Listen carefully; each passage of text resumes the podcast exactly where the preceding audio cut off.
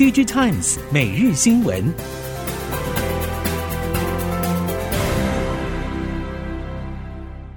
听众朋友们好，欢迎收听 DigiTimes 每日新闻，我是翁方月，现在为您提供今天的科技产业新闻重点。首先带您关心 Semicon Taiwan 二零二二国际半导体展登场，估计三天展会会吸引将近五万人观展。今年初以来，全球半导体市况转弱，高库存、低需求杂音四起，半导体产业氛围低迷。加上疫情还没有完全消退，原本预期展会规模与产业链参与度应该不如疫情前热络。不过第一天展会就人山人海，众场大秀新技术与新品，论坛聚焦高科技、智慧制造、汽车晶片、半导体永续力、人才发展等议题，现场讨论度相当热络。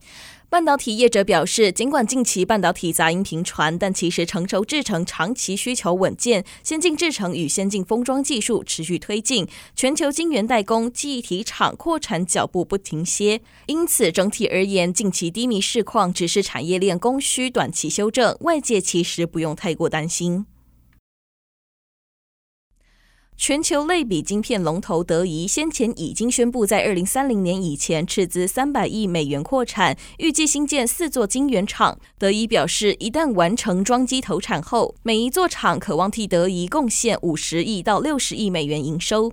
德仪管理层指出，公司的产能供给还是相当紧绷，但在短期内预计将会透过德州和犹他州的新厂提高产量。随着晶片法案上路，管理层强调，未来十年投资规划原先并没有考虑到激励措施可能会从立法中获得，但也指出，透过晶片与科学法案补贴澳元，短时间内资本支出预算可以由联邦政府补贴给予部分支撑，但还是必须观察市场需求。总体经济大环境不佳，品牌厂拉货趋缓，导致 LCD 电视面板价格持续下跌，已经超过一年多的时间。目前面板业者亏损持续扩大，底显预估今年第三季电视面板业务亏损幅度将会超过百分之四十。其中以八月节价来看，六十五以及七十五寸电视面板价格已经逼近，甚至跌破部分面板厂的材料成本。不过，在各国陆续解封后，今年四月航运价格开始明显下滑，运费成本快速下降，有助于品牌业者在终端促销时拥有更多选择权。面对这一波库存调整，面板业者期待终端品牌大规模促销，以增增加买气，并进一步去化面板端、品牌端与通路端的库存。如果库存能够去化到一定水位，相信对上游零组件拉货将有较大动能，也会对面板后市价格与供需产生更大注意。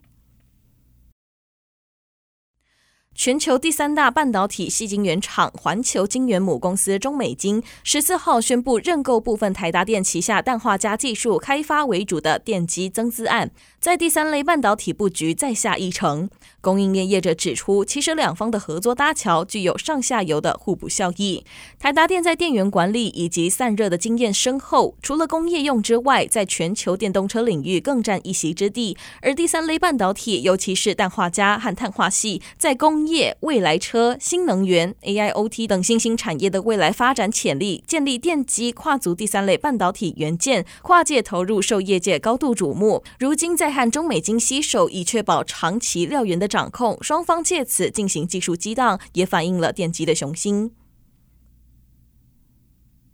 消费性需求低迷，今年 Mini LED 导入电视以及 IT 应用的成长动能放缓。LED 量测及分选设备制造商惠特受到近期景气修正影响，Mini LED 设备拉货需求递延。惠特董事长徐秋田表示，将以增加代工客户数以及扩大非 LED 领域设备市场作为成长主轴，包括半导体镭射加工、化合物半导体检测等。目标未来三年将非 LED 相关设备的营收占比提升到两成以上。惠特作为台湾厂商，具有在地化服务的优势。近年来，疫情导致供应链交货进度不稳定，往往影响海外设备厂商无法及时交货。目前新推出的功率半导体晶圆测试设备已经有交付销售给部分客户，看好化合物半导体产业的成长动能。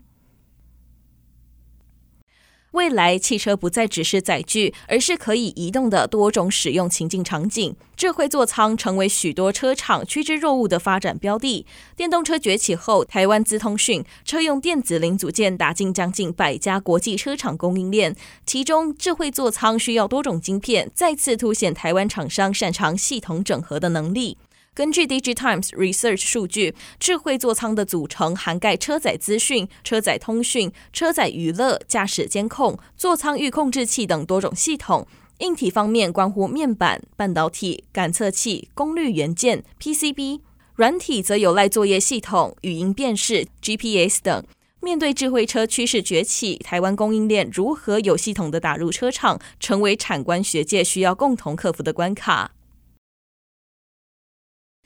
由于台湾面临严重的人才不足问题，政府受疫情影响中断的海外揽才行动近日开始恢复，首要媒合优秀人才进入半导体与新创产业就业。不过，让外界意外的是，这次国发会、国科会、经济部海外揽才的第一站，竟然是劳力短缺严重，而且正在加码吸引半导体人才的新加坡和马来西亚。二零二零年以来，全球在车用晶片短缺和疫情触发远距、云端及数位经济的快速发展下，半导体产业纷纷扩产因应。革新以及联电在新加坡都已经积极扩产，英飞凌也在马来西亚吉打州居林投资新建功率半导体厂。新马地区的半导体人才需求庞大，也加剧当地理工人才的争夺情况。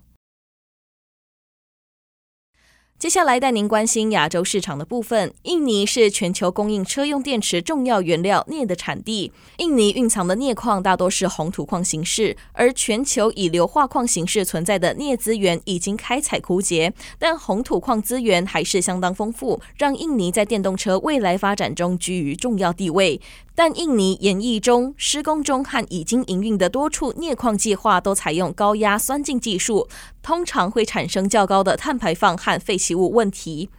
印尼采矿业组织主办的二零二二年镍高峰会。与会业者指出，电动车的初衷是减少碳排放污染，但印尼的镍加工业却属于碳密集型产业。独立镍业顾问 Steven Brown 表示，除了碳足迹过高之外，印尼镍产业所制造的环保问题，还包括在矿源周围砍伐大片森林，以及造成通常带有毒性的沉积物流向海岸线，损害热带雨林和海洋生物多样性等。